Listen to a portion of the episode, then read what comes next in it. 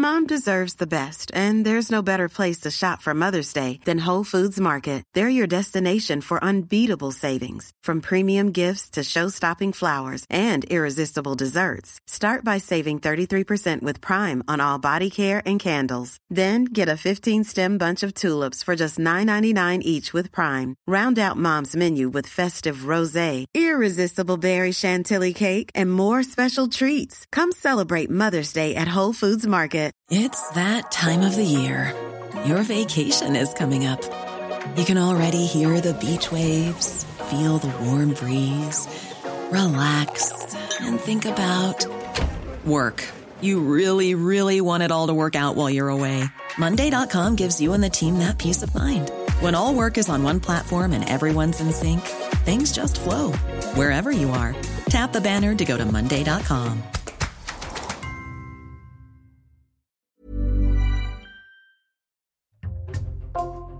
Bonjour, c'est Thibault Lambert et vous écoutez Code Source, le podcast d'actualité du Parisien.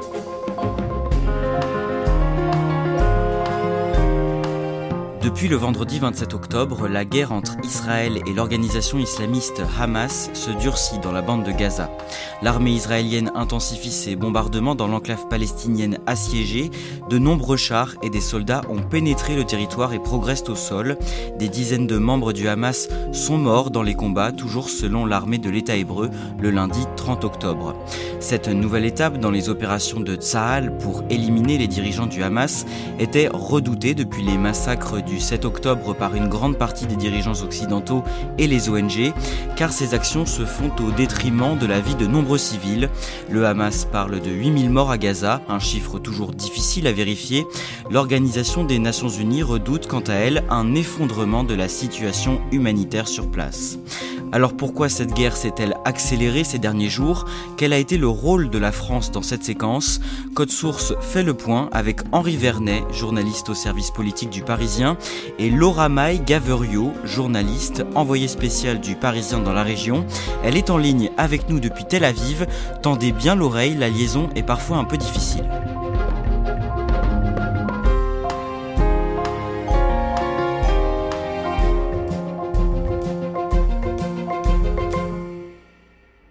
Laura Gaverio, vous êtes grand reporter, spécialiste du Moyen-Orient. Vous avez travaillé pendant plusieurs années au quotidien Les Échos.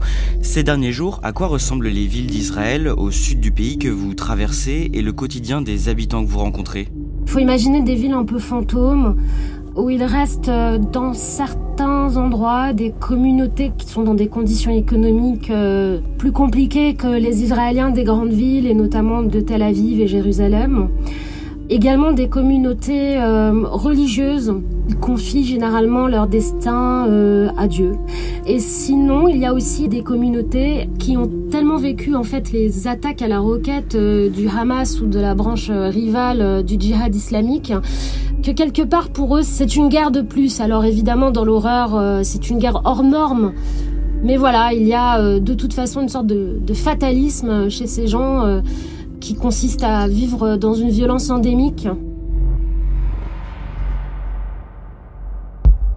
On a choisi de commencer cet épisode à la date du samedi 7 octobre. Ce jour-là, le Hamas lance une attaque de grande ampleur contre Israël, dans les airs d'abord avec plus de 5000 tirs de roquettes, et sur terre, des commandos armés du Hamas, l'organisation islamiste qui dirige la bande de Gaza depuis 2007, s'infiltrent sur le territoire israélien pour commettre des massacres dans des kibbutz et dans une rêve partie. Ils capturent, selon le pouvoir israélien, plus de 200 civils et soldats pour en faire des otages dans la bande de Gaza. Il s'agit des attaques les plus meurtrières de l'histoire d'Israël, avec plus de 1400 morts. Le pays est dans un état de sidération.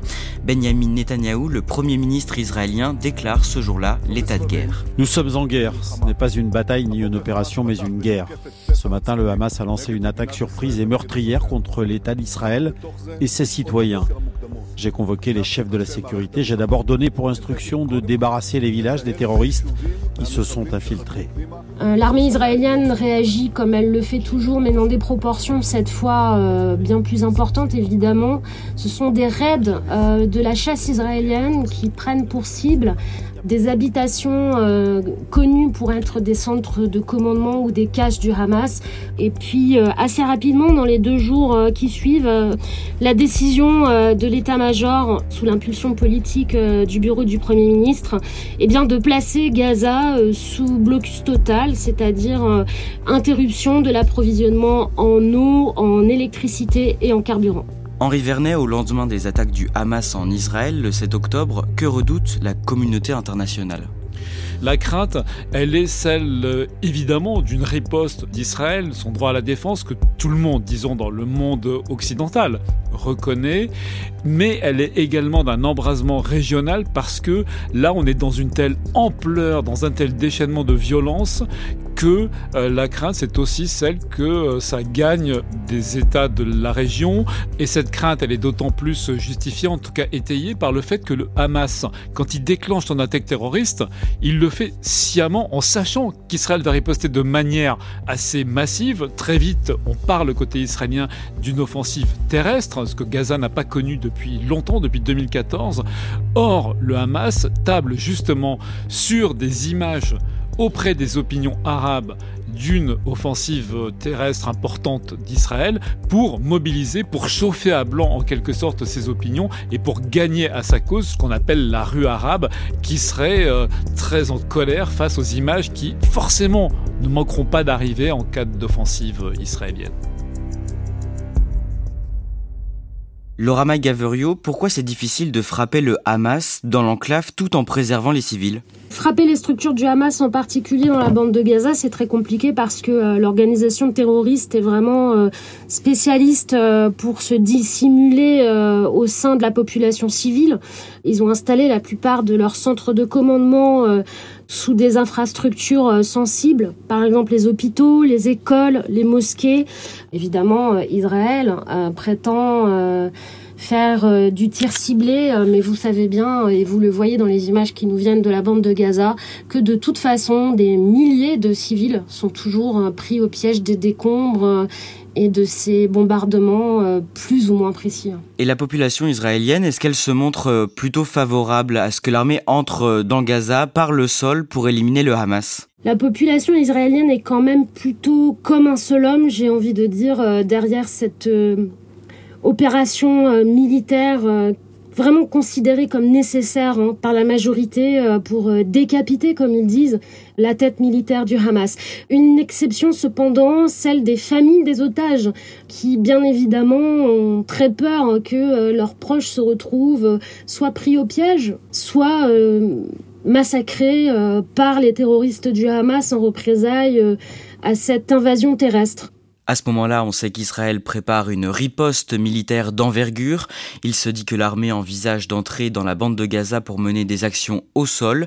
Le vendredi 13 octobre, elle appelle les civils de Gaza à déserter le nord du territoire, où se trouve le fief du Hamas, pour se déplacer vers le sud du pays. Quoi qu'il en soit, Laura Maïgaverio, les Gazaouis ne peuvent pas fuir le territoire à ce moment-là. Non, bien sûr, parce que de toute façon, euh, l'Égypte était déjà en train de fermer son poste frontière euh, à Rafah, hein, donc ça c'est euh, tout au sud de la bande de Gaza. Et puis l'armée israélienne a été obligée de pilonner le poste frontière en question, visiblement parce que des tirs du Hamas avaient été envoyés depuis cette localisation précise donc euh, de toute façon, euh, le point de passage était euh, impraticable pendant de nombreux jours, ce qui explique d'ailleurs en partie que les camions d'aide humanitaire aient mis tant de temps à parvenir aux populations de Gaza, même après que les décisions politiques aient acté la nécessité d'une réponse humanitaire. Que peuvent faire les civils dans ce cas-là? Tout ce qu'ils peuvent faire finalement, c'est euh, aller de site en site, euh, fuir euh, les bombardements d'immeuble en immeuble, de quartier en quartier. et d'ailleurs, je vous dis qu'ils fuient, mais ça c'est quand le Hamas les y autorise, parce que l'organisation terroriste n'a pas hésité à de nombreuses reprises à viser les convois de voitures de civils qui cherchaient précisément à rejoindre le sud. Et donc pour commencer ces images qui nous arrivent ce soir de Gaza, hôpital Al-Ali, hôpital ciblé d'après le Hamas par un missile israélien, je vous le disais, Israël dément, mais les images sont particulièrement impressionnantes. Dans la nuit du mardi 17 au mercredi 18 octobre, des missiles s'abattent sur un hôpital à Gaza. Le bilan humain est très lourd et la responsabilité de cette explosion fait débat. Le Hamas a immédiatement communiqué sur un raid euh, de l'aviation israélienne. Certaines franges des médias français ont repris l'information très rapidement.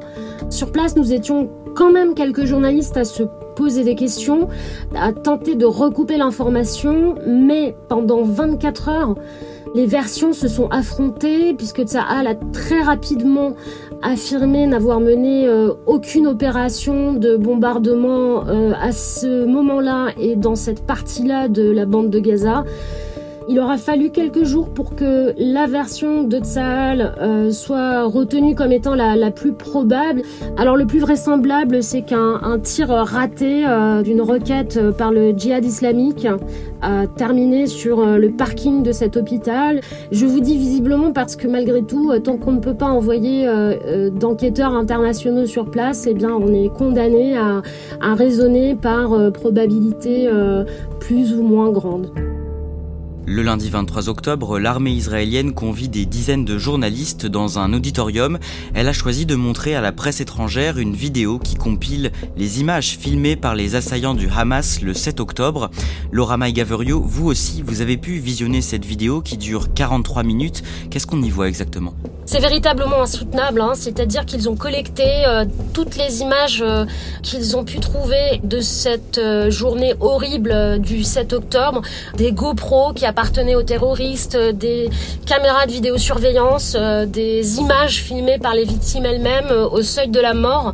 L'intention de Tzal, c'était de montrer la vérité crue avec euh, bien évidemment une visée euh, de communication de guerre. Et, et ça les fonctionnaires euh, de la sécurité israélienne avec qui je discute l'ont assumé sans embâche bien sûr. Il s'agit de ne pas laisser la version pro-palestinienne l'emporter avec deux effets un petit peu contradictoires. Ceux qui d'un côté ont critiqué Israël pour verser dans la propagande avec le sang des morts et ceux qui estiment qu'il s'agit là d'un travail anticipé de mémoire je peux vous dire néanmoins que tous les journalistes que nous sommes se sont interrogés hein, sur cette journée. Elle ne va pas de soi. C'est pas un événement euh, sur lequel euh, on peut passer sans se poser un certain nombre de questions d'éthique et de déontologie et peut-être même de justice. Au moment où vous voyez ces images, on est plus de deux semaines après les attaques du Hamas et l'invasion au sol de Gaza promise par l'armée israélienne n'a pas encore eu lieu. Pourquoi ce délai? Les thèses euh, sont nombreuses. Hein. Euh, certains considèrent que c'est politique, que les États-Unis ont probablement retardé la décision de Netanyahou en pesant de son poids diplomatique. Certains disent aussi que c'est pour laisser la chance aux négociations euh, pour la libération des otages. D'autres experts, proprement militaires, estiment que c'est le délai nécessaire de la préparation opérationnelle, surtout pour une armée qui euh, vient de réintégrer euh, un peu plus de 330 000 réservistes d'un coup. Hein. Il y a aussi l'effet de surprise, hein, c'est-à-dire euh, amener sur le terrain une tactique militaire qui n'est peut-être pas celle à laquelle le Hamas s'attendait forcément. C'est ce qu'on appelle la surprise tactique. Vous vous entretenez alors avec des soldats israéliens qui ont combattu en 2014 dans la bande de Gaza. C'est la dernière fois que l'armée a mis les pieds dans l'enclave. Quelles sont les difficultés sur place selon eux? Les vétérans de la guerre de 2014 euh, ont tous souligné que deux dangers euh, guettent euh, les soldats de Sahel au sol hein, dans la bande de Gaza. D'abord les tunnels. L'organisation terroriste a creusé un véritable gruyère hein, dans les entrailles de Gaza. On l'appelle le métro de Gaza. Des kilomètres et des kilomètres souterrains dans lesquels ils entreposent leurs caches d'armes, dans lesquels ils ont installé des centres de commandement et bien évidemment probablement la majorité des otages qu'ils détiennent.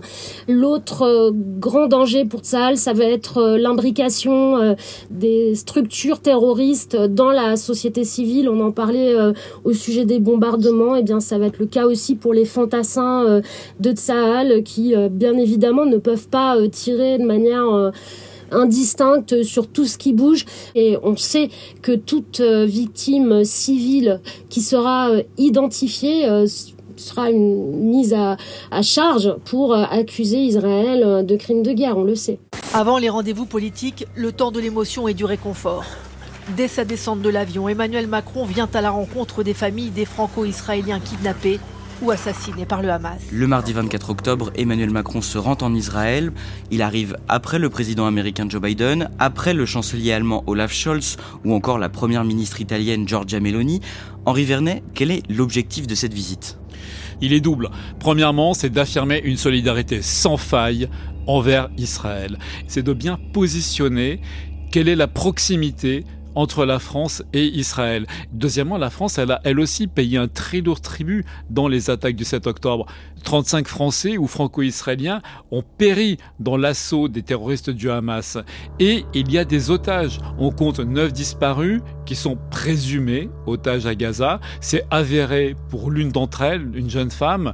Donc la France, en quelque sorte, elle est partie prenante des suites de ces attaques. Emmanuel Macron s'entretient avec le Premier ministre israélien Benjamin Netanyahou, mais aussi quelques opposants. Quel message il délivre aux côtés du chef du gouvernement? Un message de solidarité et d'émotion. Elle est palpable d'ailleurs quand il y a le point de presse conjoint entre Macron et Benjamin Netanyahou. On voit que le président français, il est ému, il a la voix grave. Par moments, on a même l'impression qu'il retient presque des sanglots dans sa voix venu en effet ici exprimer au peuple israélien toutes les condoléances de la France. Ces condoléances sont celles d'un pays ami.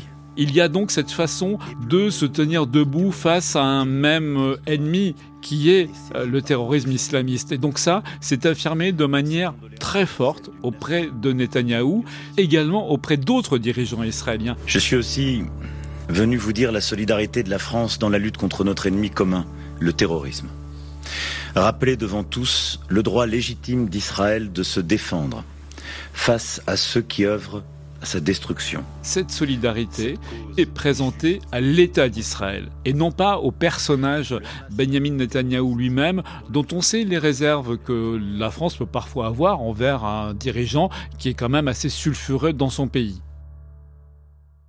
Et concernant la situation à Gaza, est-ce qu'il cherche à tenter de dissuader le gouvernement israélien de mener une offensive terrestre? Alors clairement pas dans un premier temps. En tout cas, il n'y a pas de prise de parole publique visant à dissuader euh, Israël d'une offensive terrestre. Au contraire, il est bien répété qu'il y a un droit légitime d'Israël à se défendre et la France ne remet pas du tout en cause cela. En revanche, il faut bien remarquer, c'est vrai que dès ce moment-là, il est question de l'après, c'est-à-dire que Emmanuel Macron est sans doute le premier dirigeant occidental à envisager ce qui devra suivre l'heure du deuil, l'heure de la riposte, c'est-à-dire la remise, la relance d'un processus de paix, donc d'une solution politique pour les Palestiniens. Ça, il en parle clairement aux côtés de Netanyahou. Henri Vernet, la visite du chef de l'État au Moyen-Orient ne s'arrête pas là, elle se poursuit le lendemain, le mercredi 25 octobre, cette fois-ci sur les territoires palestiniens. Il est le premier fort de relations anciennes quand même dans cette région de la France à pouvoir rencontrer le dirigeant palestinien Mahmoud Abbas, il le fera à Ramallah, puis d'autres dirigeants arabes, notamment le roi de Jordanie et le président égyptien. Cette rencontre elle tient avant tout du symbole. Néanmoins, à côté d'Abbas, Macron prononce une phrase qui est très importante. Il le dit bien, une vie palestinienne vaut une vie israélienne. En quelques mots, quel est le bilan de ce séjour?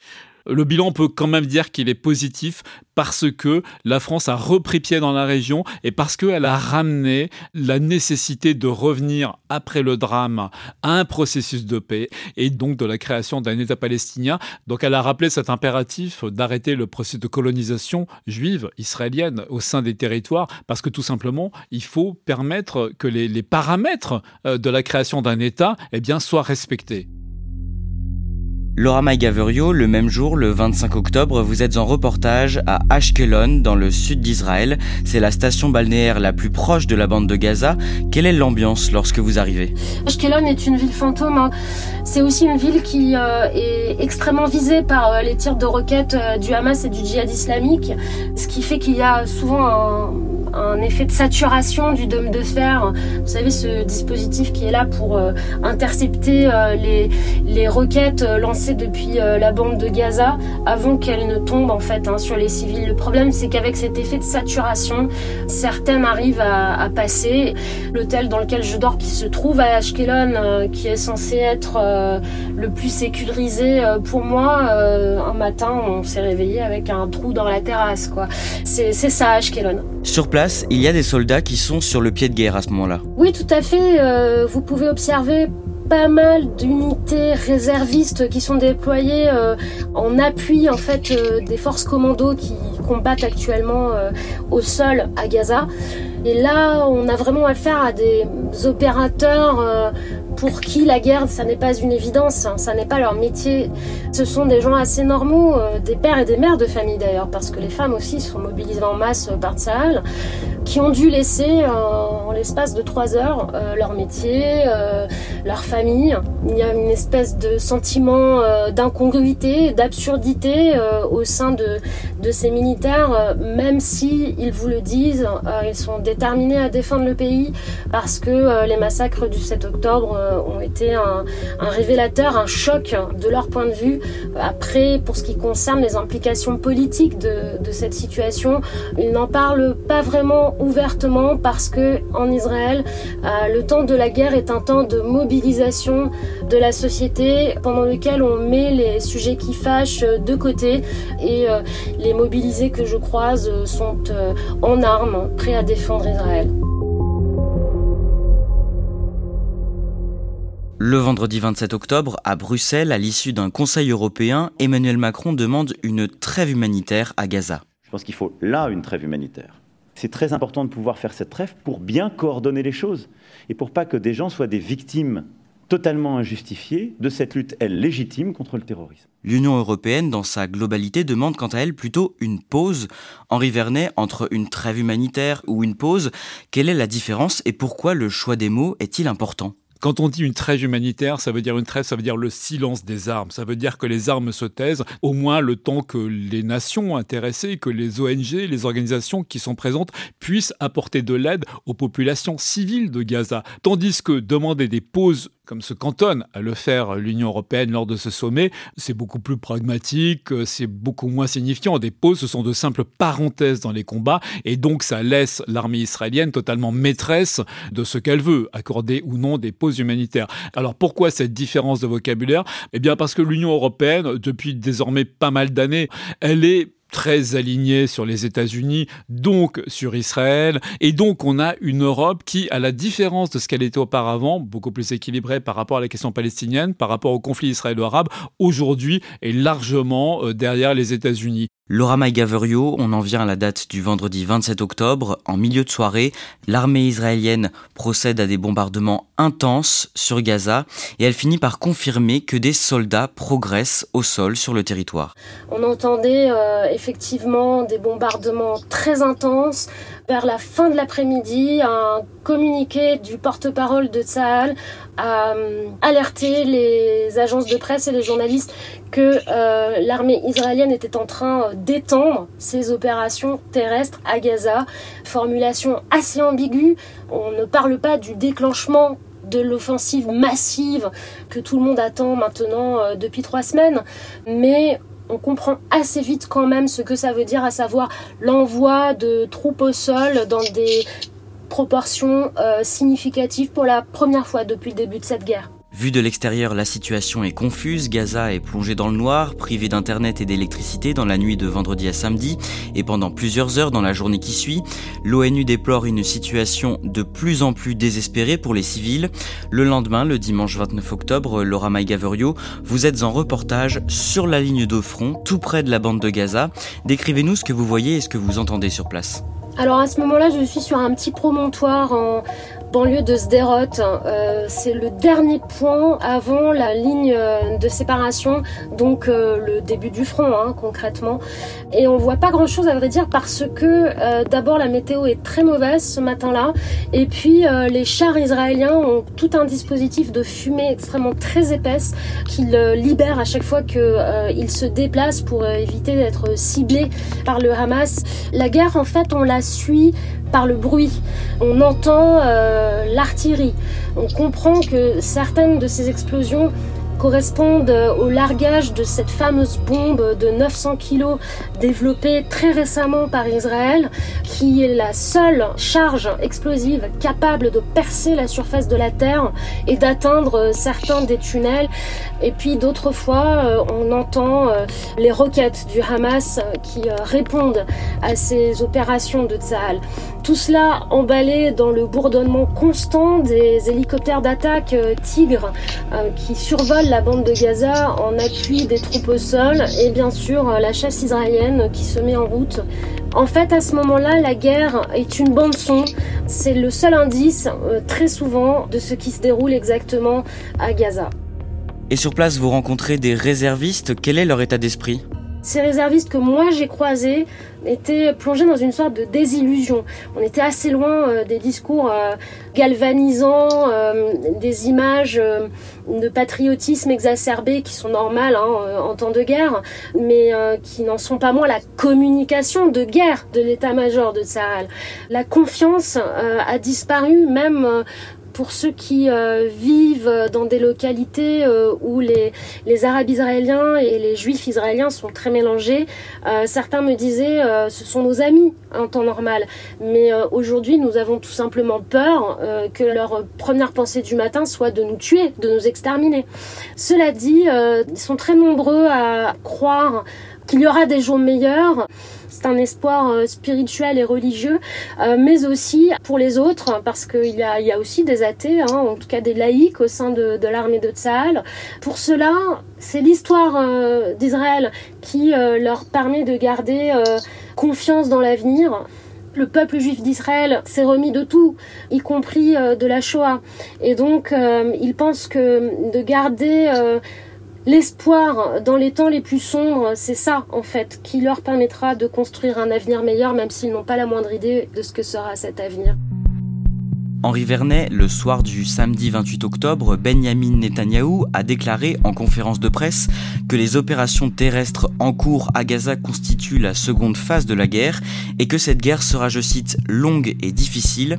Quoi qu'il en soit, depuis le 27 octobre, cette guerre a franchi une nouvelle étape Oui, on peut clairement le dire. C'est vrai que les offensives ont dépassé de raids euh, sporadiques qui étaient menés par euh, l'armée israélienne tous ces derniers jours à quelque chose de plus continu, de plus massif, avec des bombardements qui restent euh, il y a une amplification, il y a une montée en puissance du conflit qui est très nette de la part des Israéliens. Maintenant, où ça s'arrêtera, bah, je pense que là, il faut être très prudent. On n'en sait rien. C'est très difficile, enfin, c'est même très imprudent de jouer aux oracles dans ce genre de cas de figure. Euh, d'abord, jusqu'où voudra aller l'armée israélienne? Est-ce qu'en quelque sorte, ils se borneront, si on peut dire, à l'élimination des chefs du Hamas, du mouvement Hamas, des combattants? Est-ce que tout cela pourrait entraîner un embrasement régional avec l'Iran, dont on sait bien qu'il est toujours tenté euh, de souffler sur les braises, euh, avec tous les relais qu'il peut contrôler, le Hezbollah au Liban, les houtistes au Yémen. Bah, toutes ces questions-là, pour l'instant, il est vraiment euh, trop tôt, impossible d'y répondre. Bref, au total, il y a un vrai risque d'embrasement, d'une guerre beaucoup plus généralisée,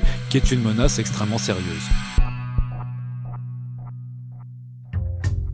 Merci à Henri Vernet et Laura May Gaverio. Vous pouvez suivre en direct l'actualité de cette guerre sur leparisien.fr.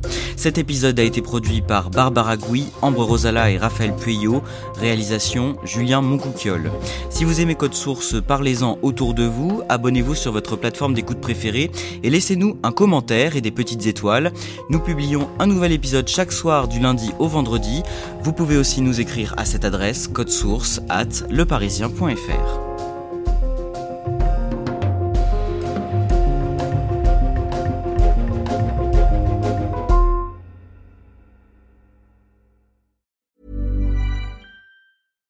Deserves the best, and there's no better place to shop for Mother's Day than Whole Foods Market. They're your destination for unbeatable savings, from premium gifts to show-stopping flowers and irresistible desserts. Start by saving 33% with Prime on all body care and candles. Then get a 15-stem bunch of tulips for just $9.99 each with Prime. Round out Mom's menu with festive rosé, irresistible berry chantilly cake, and more special treats. Come celebrate Mother's Day at Whole Foods Market. Planning for your next trip? Elevate your travel style with Quince. Quince has all the jet setting essentials you'll want for your next getaway, like European linen, premium luggage options, buttery soft Italian leather bags, and so much more. And it's all priced at 50 to 80% less than similar brands. Plus, Quince only works with factories that use safe and ethical manufacturing practices. Pack your bags with high-quality essentials you'll be wearing for vacations to come with Quince. Go to quince.com slash trip for free shipping and 365-day returns.